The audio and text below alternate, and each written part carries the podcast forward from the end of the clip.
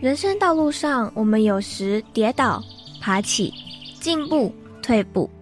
路途中，希望我的文字、声音能陪伴你一起前进。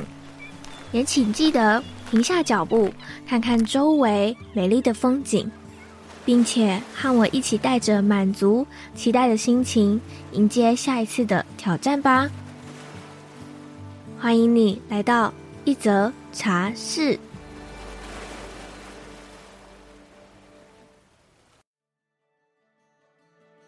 次是第三次邀请燕京来到一德茶室。第一次呢，是因为我非常喜欢他的第一本书《有一种工作叫生活》，而毛遂自荐邀请他。第二次和这一次都是燕京再次出版新书来到节目。每一次看到的燕京都有不一样的感受。身为一位聆听角色的主持人，看着对面坐着的来宾成长。蜕变，闪闪发光，那是一件多么感人的事情啊！在二零二二年，燕京经历了许多人生很重大的决定与动荡，光是访谈过程都为他捏了一把冷汗。他能够亲自走过那段最低谷、最黑暗、最低潮的时刻，真的非常勇敢，如同他的太阳星座天蝎座一般，不断的转化与重生，好似一只凤凰耀眼。绽放。话不多说，我们赶快开始今天精彩的故事，听听燕京这一次会为我们带来多少精彩的故事吧。对，我觉得感情真是我一个会最大的毁灭跟推动转化的力量，就是我看感情看得非常非常的重。嗯、我第二本书里面就有写，然后我成为作家契机也是。被某一任男朋友甩了，然后才开始走身心灵疗愈。嗯、对，所以我就觉得哇，感情真的是非常非常重要的一个课程，对我来说。没关系啊，嗯、你就当作家版的泰勒斯啊。没换一个男朋友就写一本书。这个标题，这标题可以直接当今天这一集的主题。我觉得可以耶。我想他们应该会蛮开心的吧，就很很奇特。他们蛮乐意，就是当我第一次跟他们提说，哎，我想要把我们的故事写下来，一点反抗或者是一点觉得，哎，不要吧，都没有，哎，都是非常非常乐意。哦，真的假的？所以我就觉得，对，因为我我其实有听到蛮多朋友是他们的呃另外一半或是就是男朋友，可能都会觉得会很丢脸啊，嗯、你干嘛要讲我们的事情之类的。但是我刚好遇到的对象都是很很敞开，很愿意分享，然后我觉得当中有一个信任吧。就是很很信任我可以好好的写这个故事，然后知道我写这个故事不是为了要呃消费他们啊，哦、对对对，不是要消费他们，而是我知道我们当中的互动一定都有它的意义在。这样，我写完之后我也有给他们看，他们也都没有说要改什么地方，就是真的是完完全全的信任跟交给我，哇，让我写他们的故事这样子，真的是很棒啊！感觉就是每一段感情都是。你的一一堂课，然后他们就是为了要来教会你某件事的老师。没错，对，所以我就觉得大家在这个过程中都非常非常真诚，不管是有没有发展成感情，或者是呃六年分手，嗯、我都觉得包含他分手当下都是很圆满的感受。对，嗯、真的是没有没有遗憾了，我真的是完全尽了我的全力把这一课修好，得到一百分的那种感觉。哦，可能说到这边，还有一些听众不太认识燕京，我们今天的来宾。嗯、虽然燕京，我们已经聊了那么多，对，我们已经聊了那 么多。那他到底是谁？没有，没有，我会把上一次燕京来的两集 podcast 都放在这一集的资讯栏的地方。但是还是想要再请你介绍一次，嗯、给一些比如说新的听众啊，嗯、或者是真的没有听过前两集的听众朋友们。大家好，我是燕京，可以直接叫我 Amazing，因为燕京反过来念就是经验。那我现在呢是一个自由的工作者，平常都做很多文字的接案。今年开始做了蛮多奇特的事情，包含办一些区块链活动啊，然后开办一些水电课啊，然后自己跑去欧洲旅游之类的。自己是裸奔系作家，因为我的 风格就是非常非常诚实的把我发生的一切都分享给大家。知道了，一定有很多人在跟我烦恼同样的事情，或是遇上同样的痛苦。那当我有了一些新的方向走出来之后，我就很希望。可以把它写出来，然后去告诉大家说，你不是孤单的一个人。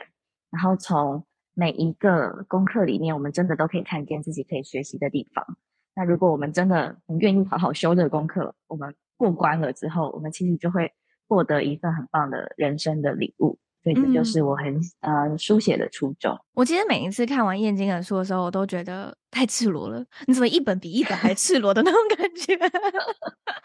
就是哎，已经拖到底了，竟然还可以再拖这样子。对，真的就觉得 Oh my God，没下限哎！我真的非常期待你的第四本书 到底会是长什么样子，超扯的，就是。从衣服要脱到，可能现在已经脱到细胞的层面去了。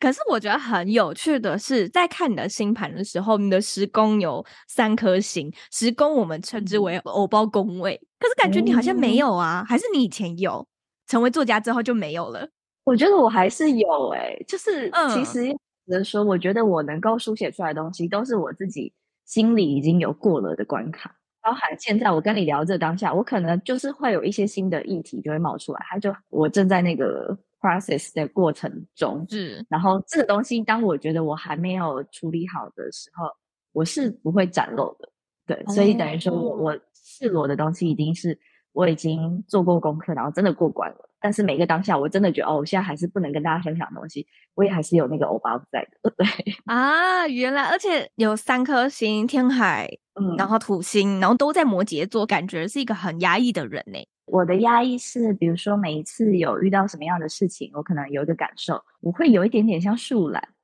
就是延迟反应，对对，我会想说，现在是我多想嘛。举例来说，像我在书中有写，我去年。整个人生的大改变，其实是来自于我去年九月开了人生的第一场刀，就是一个大手术。去年是回到全职工作的状态，可是我就发现全职工作对我来说还是比较辛苦一点，就是早上也你就要在电脑前面一直做到下班，然后那个工作的压力是不会随着你下班停止的，因为你事情就还没做完，嗯、然后你隔天上班有个要做点事，所以就觉得那个压力是其实是蛮大的。可是我一直是。没有察觉，然后直到我有一天，就真的是半夜，我肚子感觉非常非常绞痛，然后我以为就是一般的拉肚子，就感觉好像有人捏了我的大肠一下，这样、嗯、就瞬间非常痛。等于也是盯了两天后，我才去看医生，然后医生才说：“哎，你这个不行，你这个要紧急开刀。”我才直接被送进去是吗？对，就是哎，什么什么要开刀？因为我以前是讨厌看医生的人，我连感冒都不太去看医生，然后突然就要开刀。所以我就知道，我那个当下知道说，哇，我其实，在工作上其实应该也是累积了非常非常多的压力，可是我自己都没有察觉，一直非常非常的压抑下来，这样子，直到身体直接来个超级大的反扑，你只能承认说，我可能真的是压力太大了，已经身体已经扛不住了，这样子。刚开完刀，我就看那个唐启阳老师，他就有在说，十二星座什么时候会提离职。他就讲到天蝎座，我就觉得讲了。他说天蝎座就是当他身体生病的时候，就是压倒他的最后一根最后一根稻草。对，而且在他生病之之前，他可能连他自己都没有想过要离职，但是当他一生病，他就立刻离职。我就觉得你每一次都这样哎、欸，你第一本书就是这样。我第一个也是，我就觉得心理的压力我可以去压抑它，可是身体出状况了，我就真的没有办法再去。掩藏或是就是隐瞒什么事情，嗯，他就是不行了，他就是垮了，他就是需要休息了。这样。在看你的新书的时候，有好几个篇章，我觉得很有共鸣，很有共识。我在去年的时候，我也住院了。我是三月份的时候，我尿道炎住院。从一开始的尿道有点不舒服，我就想说，以前我妈她可能说，如果你尿道有点不舒服的时候，你就赶快多喝水。让那个细菌赶快一直排尿，嗯、然后把那个细菌排出来。所以我那几天真的有开始多喝水。嗯、呃，我就这样忍了两个礼拜，它都没有好。那我去看一下医生好了。然后我吃了之后，好像有好一点，可是还是会有一些不适感。我还跑去健身，然后 健身完之后，隔天我腰痛到我没有办法直起来。嗯，现在回想起来，它其实不是腰，它是肾肾脏那个地方、嗯、已经痛到我直不起来。再隔一天呢，我要上我的第一堂催眠证照班的课。我早上的时候我还是跟着大家一起上课，结果下午的时候，我突然觉得身体很冷，发烧，然后我就这样撑撑撑撑撑撑到那天晚上。可是因为我隔天我还要再继续上催眠证照班，我就直接跟老师请教。那一天是我直接在我男朋友面前吐了。吃的药、吃的东西直接吐了，他就超级紧张，他就直接把我送到急诊室，然后急诊室就又要逼我尿尿，又要抽血什么，还要照 X 光，弄到了快下午吧。结果医生他就拿着我的 X 光走进来，他说：“你尿道炎超严重诶，而且你已经。”引发了肾发炎，还有肺发炎呢？你是怎么把自己搞成这样的？怎么会这样？然后他说你你今天不准回家，你要直接马上办住院。然后就这样直接被拖到病房里面。然后我妈她她就紧急的就到医院去陪我住院。我们就这样一住就是住了五天。天啊！对，那你也是很会压抑的人。我我是啊，很会听。对对，所以我那时候看到你写的住院那一段的时候，我真的是超有感。其实我们都很擅长一直盯到不能再盯的那个状态之后，身体是直接用这种很重大的逼迫你、强迫关机的方式，让你停下来。嗯。我现在就会觉得，这个其实真的是这个时代所有人都会有的。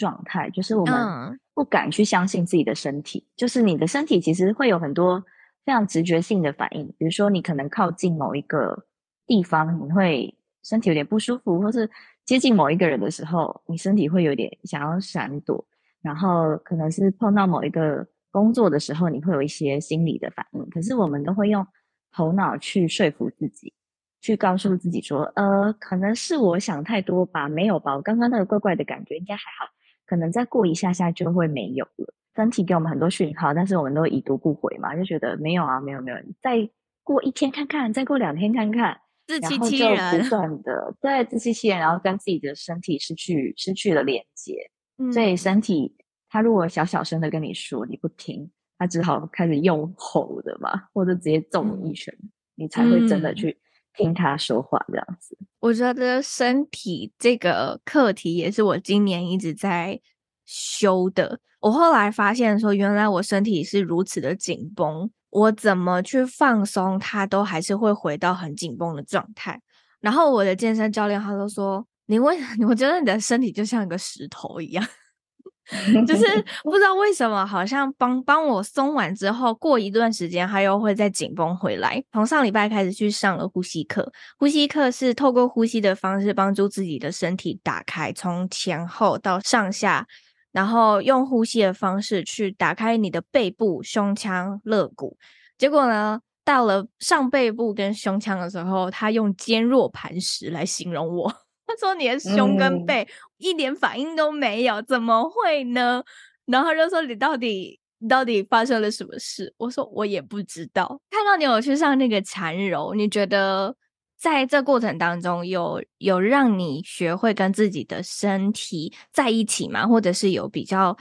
学会去倾听自己身体的声音吗？就是有越来越好诶，就包含说你刚刚提到我从第一本书讲到我呃离职前其实生病生的蛮重的，然后包含那个脖子落枕半年都没有好，所以才开始去做瑜伽，然后到自己开始接触，比如说刚刚讲的缠柔，然后最近我在做皮拉提斯这样，嗯，真的会一点一点的感受到身体的力量正在被建立起来。嗯，因为我上课频率其实不是很长，我大概一个礼拜一次。然后我现在的那个老师每一次都问我说：“诶，你今天给你自己的表现几分？”我可能第一堂课就是讲说，觉得只有三分，觉得控制力很差。然后到第二堂我就给自己五分吧，然后到现在第五堂我就给自己九分，就是嗯，感觉到那个身体控制感真的越来的越好。虽然每一次。实际回到生就是生活上的感受，就跟你刚刚讲的一样。诶，我好像立刻又被打回原形。我刚刚上课调好的东西，让我回到电脑前，我可能又是一个驼背的状态。所以你就会很怀疑，说你每一次做的东西，你去上的课，到底你的身体有没有改变？可是到课堂上的时候，确实你又会感觉，诶，上一次这个动作我可能做的很吃力，可是这一次我好像多了解了一点这个动作要怎么做，多跟我的身体建立了一个沟通跟连接，更可以去。去好好的控制它、运用它了。这样，我常常会觉得身体身体人很好，就是我们平常对他这么这么的不好，可是我只要对他一点点好，他给我的回馈就是哎，立刻非常非常快速的。对，真的。对，所以就就包含我去年开完刀之后，我自己整个人生的作息方式完全就大改变嘛。比如说以前可能都。熬夜，然后失眠，然后早上也很晚起，然后一起床就立刻工作，然后很少喝水。然后吃饭的时候也还在想工作，然后没什么运动等等，就是非常非常糟糕的状态。可是去年一生完病之后，我整个完全打掉重练，现在每一天都可以在就十二点前睡觉，然后都完全没有失眠。我以前失眠非常严重，几乎每天。我就觉得我很像那个《神隐少女》里面的那个河神，她的身体的脏污好像都被排掉了，可以非常非常轻盈的飞上天这样子。在生病过后，我就感觉我自己很主动的去调整了作息之后。身体的改变是蛮明显的，比如说我以前有这样的湿疹很严重，可是我刚住院完的时候，我就发现，诶，湿疹完全不见了，所以它其实并不是表面的皮肤的问题，其实湿疹是你自己个人的肠胃的反应，真的是身体好像虽然我们平常对它不好，但你永远有一个可以重新来过的机会，就是立刻现在这个当下，你只要从今天开始。你从多喝水开始，或是今天多站起来，或是今天早一点点睡，你隔一天立刻感觉到那个精神的状态就会是不一样的。所以身体人真的很好，不管我们虐待了他多长的时间，你只要开始对他好。他就会开始对你好。从你的星盘上面也可以看到，你代表身体的火星啊，跟你的月亮，它是呈现一个对冲向的。所以其实，当你的身体不好的时候，它会直接影响到你的情绪；或者是你的情绪不好的时候，它会直接影响到你的身体。嗯、呃，我不知道燕姐有没有在做这个练习啦，这是我最近才开始做的，嗯、就是当我。感受不到自己情绪，或者是想要挖掘那个很核心情绪的时候，我会先去感受我自己的身体，这个情绪卡在哪里，或者是这个呃身体的哪个部位有卡卡的，然后它代表的情绪是什么，它的核心情绪是什么？嗯，我觉得你很适合做这样的练习。你讲这个，我突然想到，就是我有说我今年、嗯、我以前的工作都是跟文字采访有关嘛，然后我今年就不小心。去跨足到一个新的领域，就是帮忙去办活动，担任一个活动的 PM。然后刚好那个是我的一个大学同学，他们一群区块链的从业人士想办一个区块链的国际论坛，就对了。接到这个案子后，我其实跟这这个活动的九位发起人，但是我跟他们其实都不认识，所以我在那个过程中其实一直有一点点自我怀疑，或是会害怕他们不够信任我之类的。所以我当时就有一个。发现是我可能跟他们说，哎，我们接下来要做一件什么事情，可是隔一天好像大家就很像没有收到讯息，就很像又又问了另外一个跟这个完全相反的的东西，就对了。然后我就想说，那你们是不是没有想要听我在旁边的协助，还是之类的？所以就开始很多自我怀疑。嗯、那时候我就发现说，我在当下我不要立刻跟着这个情绪走。我那时候就逼自己说，不行不行，我现在如果我开始自我怀疑，我可能就会。开始去跟他们做对抗啊，等等的争吵之类的，嗯、所以我就告诉自己说，我先不要跟这个情绪反应，我把手机放下，就让那个情绪在瑜伽垫上面沉淀下来。然后真的沉淀下来之后，我就觉得，哎，好像就是那个自我怀疑感没有那么的重了。然后我就重新去梳理整件事情，我应该怎么样沟通比较好。所以我那时候回来之后，我就不是直接跟大家说我的想法，而是我去找我的那位。大学同学跟他说：“诶，我现在觉得沟通上面有这个状况，然后我跟你讨论一下，我们觉得可以怎么做比较好。”等于说我采取了一个不是直接面对大家的方式，而是另外一个去跟另外一个可能比较熟悉的朋友去讨论。那我们沟通完之后，我们就发现，诶，那我们可以一起怎么样跟其他的人去说，然后大家一起工作会比较顺利。然后那时候真的就有把这个结解开。所以我那时候就想说，诶，如果我今天没有做这个选择，我直接。直面的带着我自己的情绪去回应大家，可能那个结果就会不太好，可能大家都会被那个情绪给波及到的。嗯，对，所以就像你刚刚讲那个，真的是我的情绪可能卡在我的身体的时候，我其实要做的就是可能是去舒展我的身体，让那个情绪流动过去，然后不要一直卡在我身上。其实我发现你有好多的。直球面对自己的，比如说黑暗面啊、恐惧啊、不安啊、焦虑啊。很好奇的是，你是用哪些方式，或者你是哪来的勇气，去想要面对这 些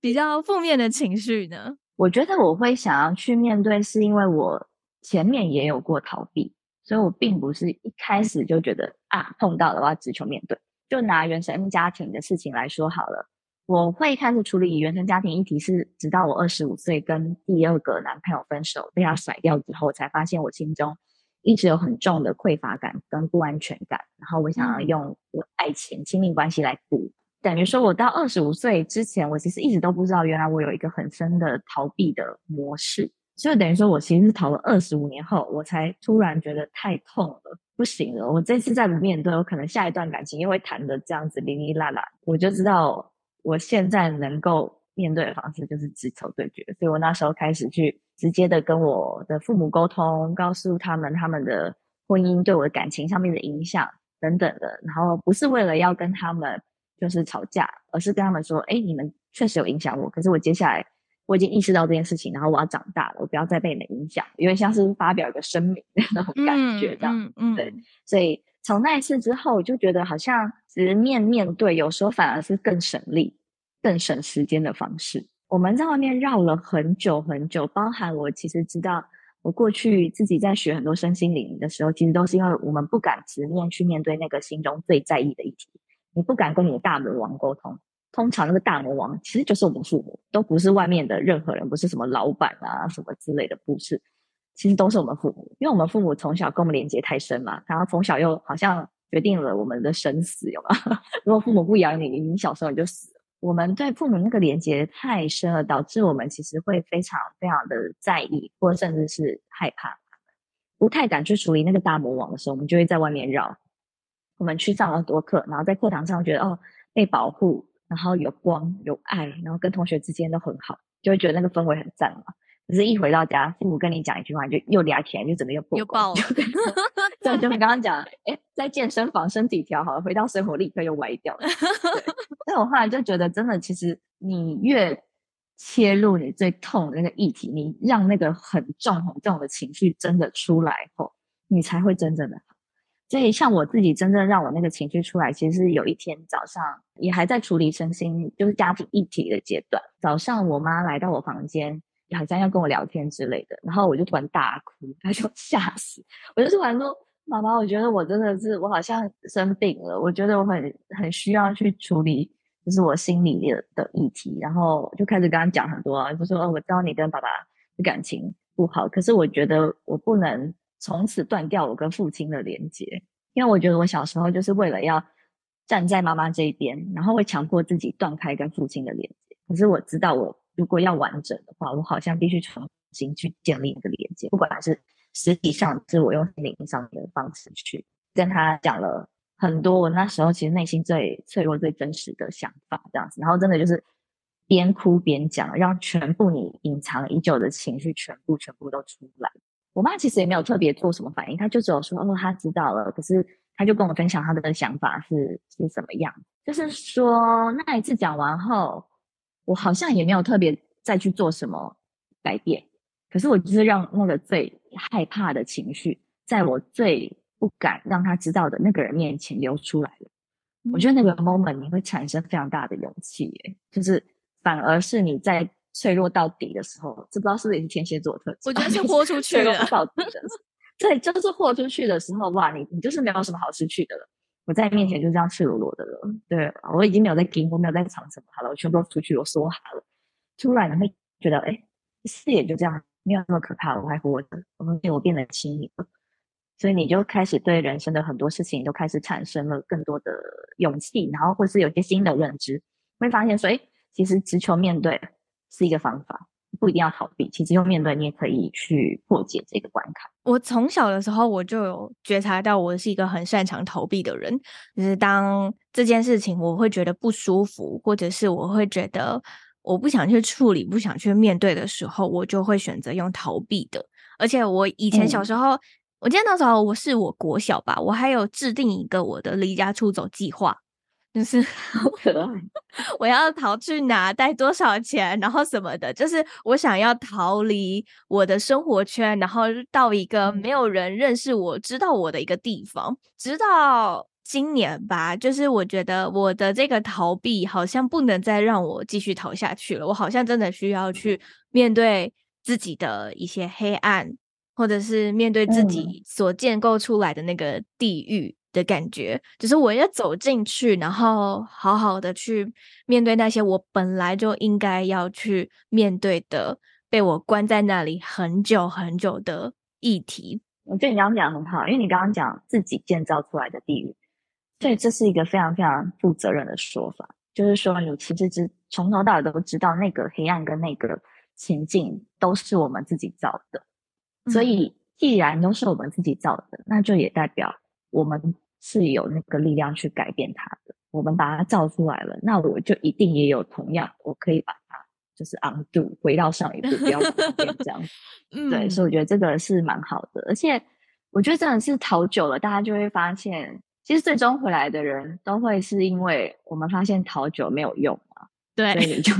只好回来。近年很多戏剧，像最近的那个《有生之年》，或是之前的《熟女养成记》，其实都是在讲这一群人在中年以后。他逃家逃久了，他又回到他的原点。为什么？因为发现原来你真的逃不掉，你这一生是逃不了。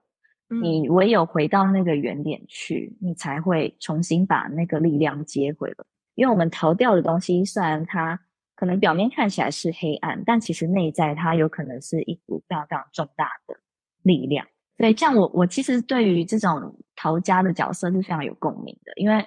我其实都会觉得，逃离家里越远的人，他会不会其实是最在乎的那一个人？就是因为他最在乎这份亲密关系，最在乎这些家人。然后，但是当这些关系是不是他想象中的，或是他发现处理不了的时候，那份痛苦太大，所以他只好远离，他只好先离开这个地方。对，所以我觉得，其实逃家远远的人，都不是大家表面上看起来觉得哇，他好狠心哦，他就离开这个家。嗯其实他内心可能有一份非常非常重的在乎，只是他自己不知道怎么处理。然后等到他真终于在外面也处理不了之后，他才会回来，对，然后去坦诚的面对他心中的这份在乎。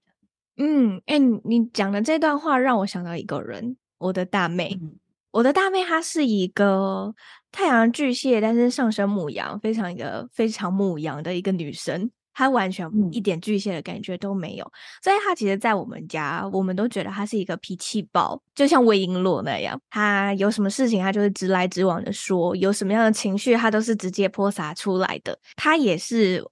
离我们家最远的。他上学的时候，就会一个人搬去台北住哦，因为我们家住桃园，又跑去很远的地方打工换宿。然后他现在人在日本的北海道。也一样是打工换宿。我们那时候在上占星课的时候，老师要我们提供一个你想要当成是学习案例的星盘，然后我那时候就提供了我妹的星盘。然后呢，老师那时候就说：“为什么这个人明明是太阳巨蟹，但是他却活得那么像母羊？你觉得他在逃什么？为什么他明明有一个家，可是他却一直往外？这很不符合巨蟹座。”巨蟹座是一个拥有自己家的一个能量，或者是保护自己家的一个人。可是呢，他好像都非常的母羊座，很爱冒险啊，去做上山下海的事情。那时候我的老师他下的一个结论就是，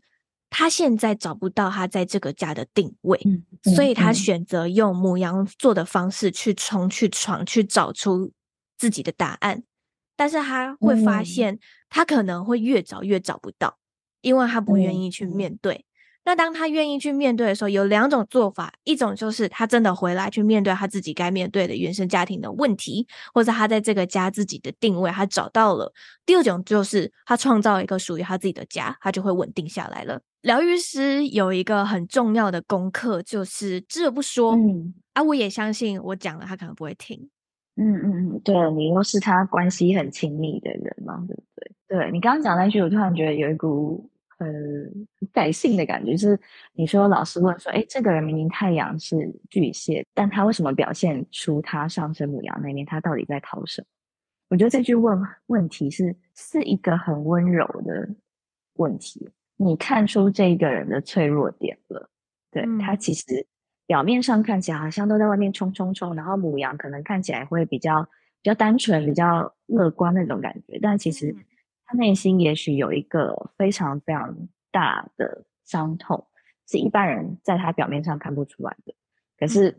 看星盘的人就会看出每个人藏在心中的那个秘密嘛，嗯、然后又会用很温柔的态度去说：“嗯，我知道你那里有一个东西。”但是，有就那个态度有点像是说：“当你有一天愿意跟我聊的时候，我愿意跟你说。但当你自己还没有准备好面对的时候，嗯、没关系，我们就看看这样。这让我想到，我昨天看到了一句话，他说同理跟同情的差别。他说，嗯，同情是一种我。姿态是很高的，站在高处往下看正在痛苦的你。可是同理是我愿意爬下那个洞口，然后和你一起坐在黑暗里面。如果说每个人都可以，比如说就像是刚刚燕京说的，我看见了你星盘里面的有一个伤痛，可是我愿不愿意用带着同理心，然后跟你坐在一起呢？我自己现在的体悟是，我觉得好像没有经历过的人，我们真的很难去。要求他要有同理心，对，就像我现在去回想说，现在这本书我其实写了蛮多我在去年的感情上面的非常非常大的动荡，嗯，然后其中有一个动荡，其实是我觉得他是在道德上面好像不是这么漂亮的一件事情，就是我喜欢我那时候自己有男朋友，但是我还是喜欢上另外一个人，然后那个人也是有女朋友的，嗯，所以这个等于在。一般道德上会觉得，哎，有点像是出轨了，然后你又想要抢别人的男朋友的那种感觉。当然，最后我没有这么严重，但是我自己那时候在心理上也会感觉到说，哇，我这个好像是一个道德瑕疵还是什么的，嗯，对。但是我那时候同时也去回想说，诶，那我自己曾经在某一段感情里面，当时的男朋友好像也是先去跟别人暧昧了，然后那时候我就非常非常的。恨他跟跟他搞暧昧那女生，因为跟他暧昧那女生同时也是有男朋友的，所以我那时候就觉得自己完全站在一个受害者立场，觉得你们就是非常非常的渣，很有道德，你们就是背叛者。但直到我自己也落到这样的处境的时候，我就突然可以理解说，诶，没有那个角色其实也不好当。你自己是有伴侣的人，然后你受到别人吸引的时候，你心心中那个罪恶感是蛮重。当然，没有任何人会想要蓄意伤害别人的。可是那个心动就是发生了，你没有办法去阻止它。然后你碰到另外一个你喜欢的人，你也会想要去争取看看，即使知道他可能有有另外一半，可是他好像也对你有意思的时候，你就会觉得，那是不是真的也也是有这个这个机会？这一次到我自己面临这样子的感情议题的时候，那个同理心才在那个时刻长出来了，因为我站在了他们的位置。所以我知道哦，原来你当下有这样的心情，是我以前不曾成为你的时候，我不可能会知道的事情。所以我觉得同理心可能要大家都有不同的经历过后，它会比较容易长得出来。但也不能说每个人每件事情都要经历吧，因为不可能你每种人生的苦都要吃过。我现在比较会是，如果我知道那个情境，我可能没有很懂，然后我自己内心升起的。我可能不是很懂，然后当下的批判的时候，我会先让自己先缓下来，就是不要那么快的去把自己很主观、很自以为是的那种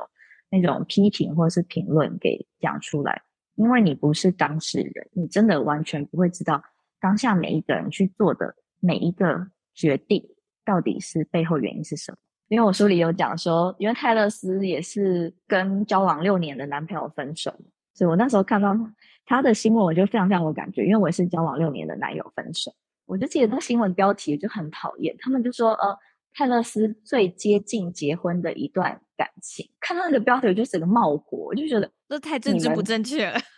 对啊，你但你们怎么知道他们真的有要有讨论到结婚还是什么之类？而且是因为六年感情很长，就一定是要结婚嘛？啊，谈感情的终点就一定是要结婚嘛？等等的，然后或者是。那个媒体的描述就会说哦，很可惜啊什么之类的。可是我也会想说，那你为什么不问问当事人？也许当事人心中的感觉有可惜没错，但搞不好同时也是我刚刚讲的有一份圆满的感觉。我觉得也是有可能，因为六年就很像你读完一个小学嘛。你小学毕业的时候，你虽然跟你的同学分开会有遗憾，大家各自上不同的国中要分班，可是也许你也会有个圆满的感觉，是诶，我们好像真的陪彼此好好的走过了一段。很长的时间，然后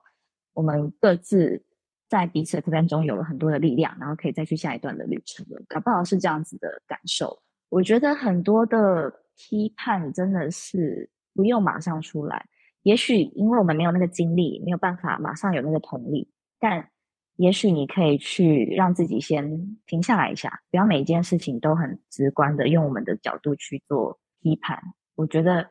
这个世界可能就可以有更多更多一点点的温柔跟同理可以出现。我刚刚听到你说，嗯、呃，你结束了上一段六年的感情之后，你是有一种很圆满、嗯、很完整的感觉。这让我想到，我昨天听的 podcast，他讲了一句话，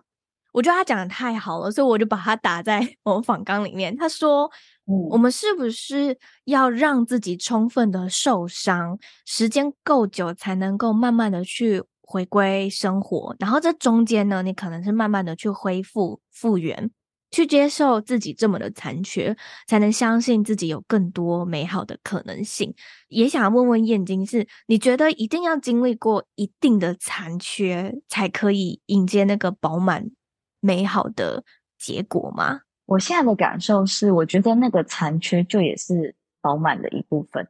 啊，所以它是必须要经历的。比方说，我现在这本书的起源就是我去年。拉到了一个宇宙拉霸是六六六嘛？就我说我开刀，我切掉了六公分的大肠，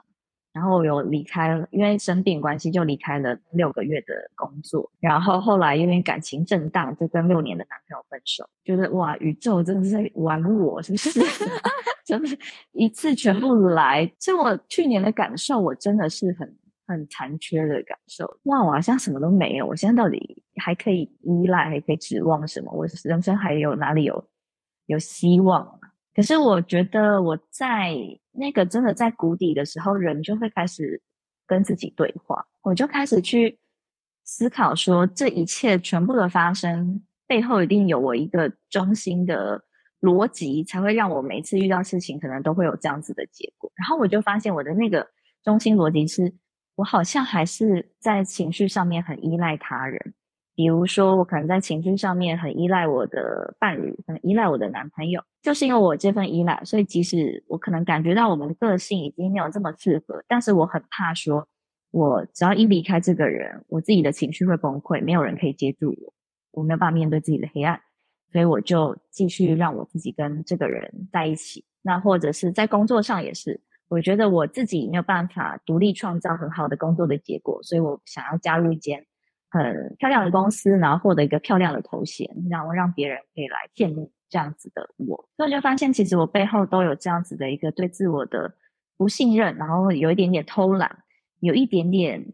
小小的奸诈，想要依赖在别人身上，不要用自己的力量去跟别人拼搏这样子。对，所以当我发现我这个模式之后，开始让自己去去长力量。就是包含说，在工作上面去扛下一个大型的活动练习，做一件我完全不擅长、没有接触过的领域。然后在感情上，诶，我心里没有一个可以再让我依赖、诉说我情绪的对象。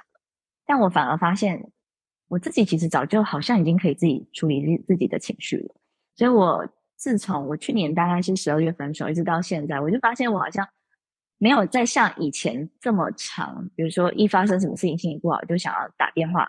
以前就是跟男朋友聊嘛，或者是男朋友忙的时候就跟你的好朋友、跟你的姐妹聊。快一年以来，我好像都没有这份需要了。就是每一次有比较负面的心情发生的时候，我好像自己已经知道怎么跟他处理了，包含说。我知道他可能卡在我身体哪里，我可能是其实就需要去运动，我其实就是需要去好好睡个觉，我好像就能量补回来，我就心情不会这么低沉，然后我也许就可以慢慢的找到一些方法跟出路了。就是在那份残缺中，我看见自己需要调整的地方。你真的有认真去做那个功课，很脚踏实地的去做之后，你后面迎接来的饱满跟那种开阔性，真的会完全超乎你的想象。爬上来之后，我当然会觉得那这个过程是值得的。可是我也是很明白，那个当下真的是非常非常非常的辛苦，非常的的痛苦。但是唯一我们每一个人可以做的，就是不断的对自己诚实，不断的对自己诚实很重要，因为你才能知道我现在身体到底是哪里痛，那我真的可以去处理到位，而不是一直不想面对，不想面对，然后一直把力量花在。无关紧要的事情上面，我很好奇的是，你刚刚说在爬上来的过程当中很辛苦，也会很累。那我想要问的是，在这个过程还没有到头，还没有到接近尾声的这个过程有没有曾经让你累到，你就想要瘫在地上，然后就说：“哦，我不玩了。”我觉得我好像是心理上面会这样耍赖，可是我的自尊不允许我真的倒下。嗯、为什么？我就是一个非常非常非常倔强的人。我就知道说，我一定要很华丽的重生，在这个舞台上再站起来，非常的天蝎座。对，然后我木星又是狮子嘛，所以就也是有一个表演性格在，也就是像刚刚讲那个偶偶包啊，就我一定要是漂亮的华丽重生。虽然我知道现在可能对现在是打趴了，但是我有一天会回来。像是我刚刚讲，身体跟工作都不是可以击败我的事情。我最重的议题就是感情，在感情上，我觉得那时候我是经历了双倍的失恋。我主动跟六年的男朋友提出我要分手嘛，可是我觉得主动提的人并不代表他不会不会难过，不会在乎，也是非常非常的痛。然后第二份是我那时候喜欢上的那个人，虽然他表示说他也喜欢我，但是他就是没有要跟我在一起。但那时候我的确心情上面是。是非常非常的难过的。那时候应该是去年一月，就等于说我十二月的时候经历了分手，然后跟那个人告白，那个人说喜欢我，但是又没有跟我在一起的一个多月后，我那时候就是觉得好像有一点过不去那个心理上的关卡，就觉得很卡。然后我就去找我们的占星老师 Rita 去解盘。记得那时候 Rita 跟我讲一件很重要的事，他说你现在就是因为你过去学了很多身心灵，然后你觉得。因为你学身心灵，所以你不能够这么狼狈，所以你不想要把你的身体踩到那个烂泥巴里面去，所以你在那边挣扎。就觉得，哎，他讲得很对，哦、对，我觉得我的确就是这样子，我就知道我面前有一滩烂泥巴，然后我觉得我都已经上了这么多身心灵课，为什么我还是被感情这么影响的？我怎么可以？我一定很优雅啊等等之类，还是说没有？他就说，包含他自己也还是会有什么各种各样的议题啊，所以。并不是学了身心理的人，我们就超然，我们就 no 生活没有，我们每一天都还是活得非常像一个人，在各种的情绪困难中去挣扎、嗯、去体会这样子。你今天就是要栽到这个泥巴去，没错，你就是要感觉你很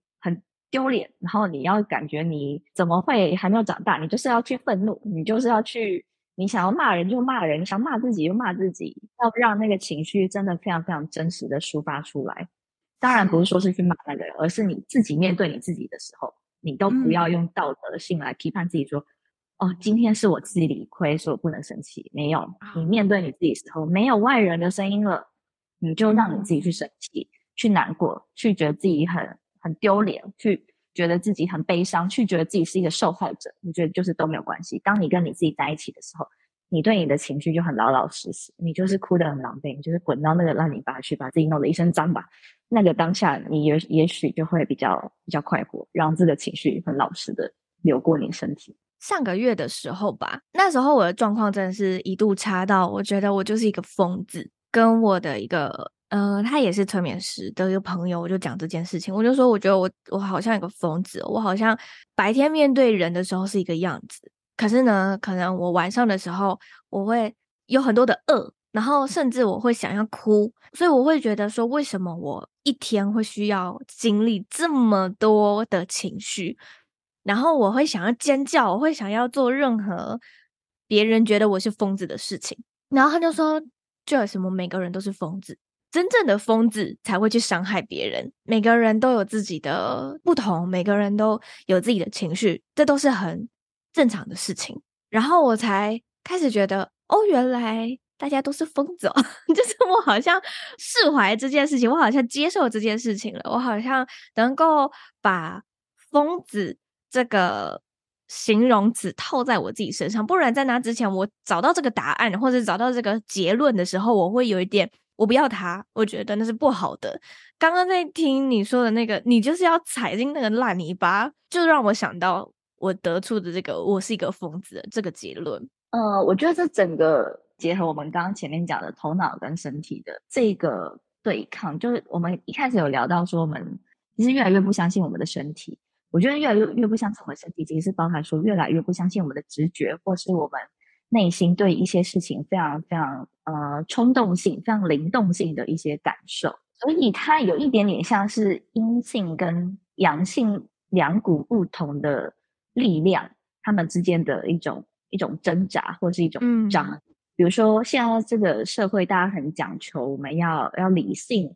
和数量化嘛，目标化嘛，要分析，然后要有 逻辑顺序，对对等等。可是我觉得很多东西。比如说你喜欢上一个人，我喜欢上一个有女朋友的人，我脑袋大没有坏掉，我当然知道，哇，这个是不可以的状况，我完全理性的完全知道哦。但是你心里就是喜欢这个人，你那个非常内在的阴性的那个力量，它就是朝那边发生了。所以这个东西，我现在就会更希望说，大家可以把“疯”这个字去去标签化，甚至很欣然的去影响它，因为我觉得“疯”这个东西，它是一股。一股阴性能量的一种代表，嗯、它不可以被量化，不可以被逻辑化。你要问说，每一个人问说，你到底为什么喜欢上这个人？没有任何一个人可以说出真正的答案，因为他很高，他很帅，他很有钱，那些都不是真正的喜欢。因为真正的喜欢是，你真的没有逻辑，很疯。很多我们生命真正能够推动我们的东西，并不一定是那个理性逻辑思考的力量，而是很疯的内在的阴性的。不可言说、不可数量化、无法直接分享给外人的那个东西，那个推动力，所以它会这么的神秘、这么的神奇，就是因为它就在我们每个人心中，只有每个人心中可以感受到，他没有办法拿出来说服别人。但我就是每一天真实的感受到这个东西在敲击我的心。我们每一天也许都会感觉到我内心对某些事情有有向往、有心动，可是我们一直用理性的判断去压抑它，就是说。太疯了，这什么可以听小节目？是 对，就是去去打压他。可是那个声音就会不断的一直越来越大声，一直越来越大声，直到你有一天可能都耳聋了这样子。嗯，那唯一你能够去处理它的，其实就是顺着它去看它的到底是什么。去了之后，他也许就安静下来，他就不会再一直烦你，因为你完成它了，你已经把它完成到你的生命，成为你的一部分了。他就不用一直在敲门嘛，因为你你就已经打开门让他进来了，他就不用一直在门外。我这本书我的副标题是“朝着心动狂奔”嘛，在这个时代去邀请大家去听自己的那个心动的那个心跳的声音。其实我在写这一次的访纲之前，我重听了我们上一本，就是你的第二本书的那一个访谈。你在那一次的专访里面有提到说，爱自己前要先恨自己，然后你也在这一本新书里面就有一个小小的篇章，就是在讲爱自己前要先恨自己。你可以再跟我们多详细说一下，为什么你有这样的体悟吗？因为现在大家很多都在谈爱自己，我的想法就是我们在谈这件事情之前，我们其实要先把恨自己拉出来，因为我觉得我们没办法爱，其实因为我们恨自己。所以你不能一直去谈我要怎么样过才爱自己，你要去谈我要怎么做我才不恨自己。你要去把你恨你自己的内容物去看到，比如说你恨你自己的什么？你恨你自己跟父母的关系吗？你恨你自己的能力不够好，没有办法达成你想要的自己？你恨你自己在呃亲密关系中是一个很自私的人吗？等等之类的。我们其实对自己每一个时刻都有那种。一点点小小的厌恶都会跑出来，去看见，然后去安抚他，去把它解开之后，那个爱你真的就不太需要再多做什么，你就不用再什么我要买什么好东西给自己，我要对自己好，不用哎，你对你自己恨的接纳，它就会油然而生的生出另外一份爱出。好，我们讲回来，你的此生课题，爱情 跟感情有关。呃，其实我在看你这本书的时候，就在讲你跟你的六年。那段感情，然后再犹豫到底是要分手还是接下来怎么样？难道没有分开就真的要进入婚姻了吗？嗯、当我们的感情到了一定年纪之后，就真的只剩下那两条路了吗？因为我之前有一个邻居的姐姐，她跟她男朋友也是在一起七年，然后那时候他们就是面临了这个交叉路：结婚还是分手？然后她就选择了分手。对，我觉得这一定也是超级超级超级多人一定都会在。在思考的问题，对一个很长的亲密关系，如果我们不走入婚姻，我们到底还可以有什么样的可能性？那我觉得我我自己的只是其中一个一个选择的结果，让大家看到嘛。一定有人是选择，哎，可能就继续相安无事的继续这样子下去，然后有人可能就选择结婚，有人可能就选择一起生小孩但不结婚，就是各式各样的东西都有可能，或是有人选择，诶，那我们就进行开放式关系，搞不好都有，有非常非常多各式各样的选择。我觉得这个难是难在，嗯、很少人拿这一题出来去做做实际的讨论。我这次想要把它写出来，也是因为我觉得大家为什么不讨论？明明这一题大家就是都在困顿挣扎，我们万一讨论了，大家就可以有更多的参考，或者是你在做每一个决定的时候，你就不会这么怪罪自己，不会觉得啊，我好像抛弃了某一个人，所以我是坏人，还是什么之类的。就是我觉得有很多的内在的那种批评，或者是来自外在的批评，我觉得都先放到旁边吧，先让大家把自己的状况都拿出来。去放在台面上，然后发现哦，原来你也有这样，原来我有那样，然后原来我不是孤单一个人，大家都碰这个问题，真的。所以那些批评，请大家都不要，真的不要立刻一涌而上，就觉得哦，你看你就是为了那个别人，然后抛弃你六年男朋友还是什么，或者是哎，你们就是走了七年还不结婚，你就是要分手啊，等等。就是我觉得那些批评都很都很不需要，因为在当中苦恼的人已经很辛苦了，让每一种不同的。烦恼跟不同的经验，然后不同的结果都可以拿出来给大家看，大家就可以知道，也许这个人的经验给了我一些参考，所以我也许可以更有力量去做一些决定。那你在书里面有写到，好像是某诶，是一个算命老师吗？跟你说你有爱情梦要去实践？哦，对，智商老师，对，哦，是智商老师，嗯，嗯，那我看到这句话的时候，我就想。问你的是，那你现在还会畏惧婚姻吗？我那时候看你访纲，我对这一题就最有感觉，直接戳到我的心。这很会问。对，我老实说，我觉得我的想法有软化，因为我以前是完全觉得我就是不想结婚。我看我的父母的婚姻状态这么可怕，然后台湾离婚率这么高，大家离婚都那么撕破脸，我就觉得婚姻到底有什么好？大家干嘛结婚啊？疯了吗？之类的。就我以前真的是觉得很刚硬的那种态度在反对婚姻，那我觉得我现在稍微有一点点软化，是因为因为我在这本书里面，在第五章节，我相信你有看到我去做了一些蛮超乎我自己意料的事。有这个我们就不破题了，就留给大家自己去感受。就是说我在对那个旅行的过程中，去做了一些蛮突破性的事情，也突破我对自己的想象，或者是。我以前觉得我自己不可能会去做那样的事情，所以我就觉得有点像打脸自己，就是啪啪很大声，就觉得 原来我有可能是会去改变，或是会去做出我自己以为我不会做的事情。所以我现在没有那么铁齿了，我没有百分之百说我不会结婚，不会生小孩，我反而变得很不敢讲，我很怕我很嘴硬的时候，宇宙就会故意要给我那个东西。嗯 嗯，就反正宇宙现在真的好可怕哦。对，他就觉得你害怕什么，他就会他就给你什么。对，你就是要去面对那考验，所以我现在都很乖，我都不会说我不结婚，我就觉得，呃，有可能或是没有也没关系，如果有碰到的话，那那也不排斥之类的。好公关哦。对，但我觉得态度软化的另外一个原因，其实是我发现这个世代，我身边的真的有结婚的朋友，他们让我看到了另外一种可能性，就是嗯。我们以前的父母辈，大家结婚的原因可能都是因为传统观念，就觉得你一定要结婚，你一定就是一男一女，然后进入这个家庭的关系。所以很多时候大家不是因为自己想要，是因为责任跟义务而结合在一起，然后最后就变成很多怨偶。对，所以我们就看到，哎，我们父母都很常吵架这样子。自己身边现在慢慢有一些朋友开始步入婚姻，然后我就看他们的选择的时候，就会觉得好像大家。有了更多可以参考的，不管是案例，或者是对于自己为什么要结婚这件事情想得更清楚了。嗯，然后呢，彼此有了更充分的的沟通，然后彼此也都知道，就算今天不可离婚，它还是一个很开放的选项可以去做。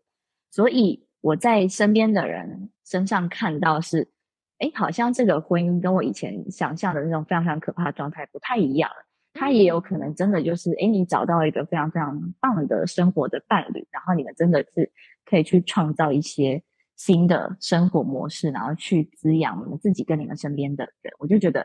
这个其实也是很不错的一一件事情，对于自己的认识有在被打开，然后看到身边朋友的案例，也对于现在的婚姻有了不同的感受。好的，我们今天的访谈其实也渐渐到了尾声了。那最后呢，我想要问问燕京的是，什么是你最纯粹的快乐？又在更认识自己的时候，就像我，我去年经历了六六六的那个断舍离之后，我又在更认识自己，是我发现我其实早就已经有很多力量可以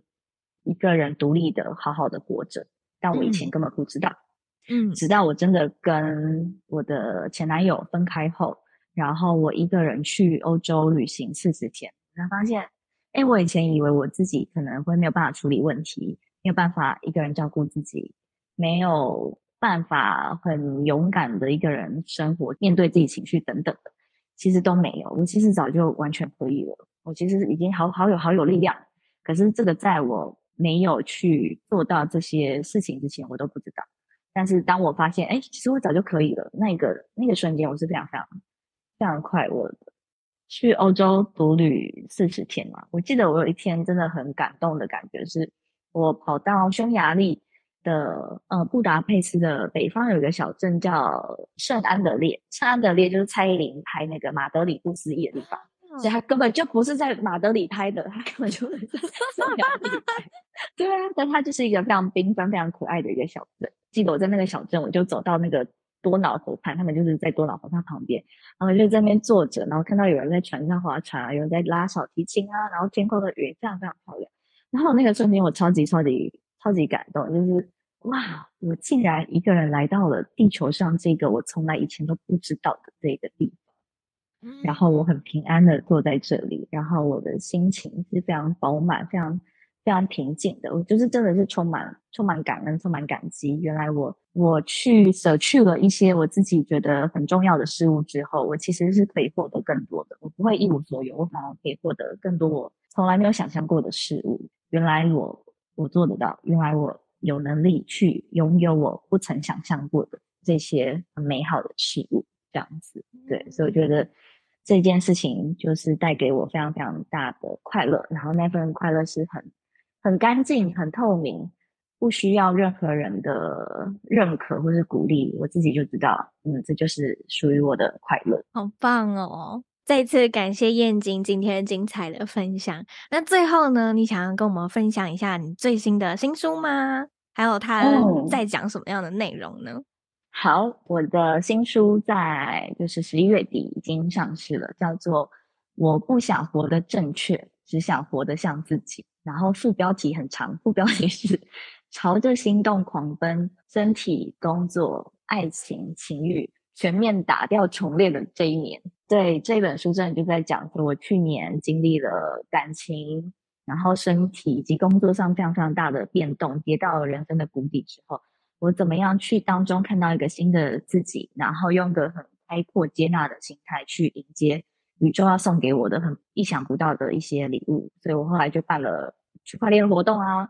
带朋友去柬埔寨参加婚礼啊，然后去推动个女子水电课的课程，然后又自己跑到欧洲去工作跟旅行了四十天这样子。所以在过程中就发现，当人一无所有的时候，其实我们都还是有自己，而且当你什么都没有的时候，你反而可以飞得更高。所以大家不用去惧怕生命中的任何的变动。其实只要你一直是保持着一个自我的相信，或者是始终对于你自己诚实，你一定能够透过不断的选择跟努力，去不断开创一个新的人生局面，然后让这个人生局面带给你发现，哦，原来我的人生还可以这样子啊！我可以活得比现在更出色。真的很天蝎座的一本书哎，好，再次感谢燕京今天的分享。那如果听众朋友们想要找到你的话，可以在哪里找到你呢？嗯、呃，欢迎大家就是到我的脸书，就是搜寻曾燕京，或者是到 IG Amazing，然后底线，然后曾就可以找得到我。或者是你也可以直接买书，上面也会有我的联络资讯。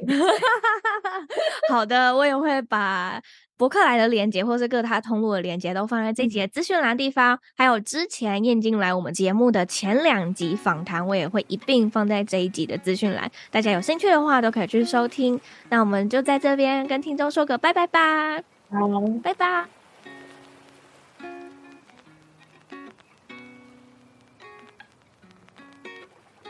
当我们的人生没有什么可以失去的时候，我们能够在谷底燃烧出一把火，还有勇气，带着这股勇气往上爬。我一直一直都记得我的占星老师 Rita，她第一次在帮我解星盘的时候对我说的一句话。他说：“牡羊座的你呀、就是一个战士，讲难听一点，就是一个打不死的蟑螂。所以 Joyce，就算你失败再多次，你跌到人生最低的谷底，你都有机会，也有能力再次的爬起来。”这句话。或许 Rita 可能已经忘记了，可是这短短的一段话，却是支撑着我在无数个黑暗低潮中陪伴我持续前进的动力。今天燕京他和我们分享了他所经历的重回职场又离职、结束六年感情、劈腿、喜欢上有对象的人，以及住院切除六公分的大肠。仿佛好像一切都结束的时候，其实才是新的篇章的开始，对吧？在他身上，我看见了好天蝎座的转化与重生的能量哦。感觉他的每一次经历，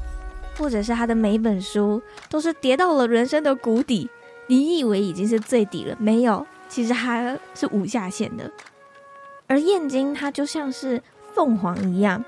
每一次燃烧殆尽的时候，又可以在那个余晖当中起死回生，耀眼绽放。我觉得这应该就是天蝎座这个能量想要教会我们的事情吧，或者是也可以鼓励正在收听这一集的你。如果你跟我或是跟燕京一样，都站在黑暗之中，都站在人生的低潮或者是谷底，请你相信。就算现在你可能不相信，觉得我 Joyce 你在 bullshit，没关系，但是还是要请你相信，我们都能够也拥有那个力量，可以再次爬起。这一集送给你，也送给我自己。如果你觉得这一集对你有帮助，欢迎你可以分享这一集到 IG 现实动态上面，并且写下你的心得与感想，take 我的 IG 账号 J O Y C E H S H 点 C O。或是可以直接行动支持赞助我，在资讯栏的地方可以点击赞助链接，或者是直接汇款到我的指定账户。很感谢你收听到这里，也感谢你的行动支持。那我们就下次的空中再相见，拜拜。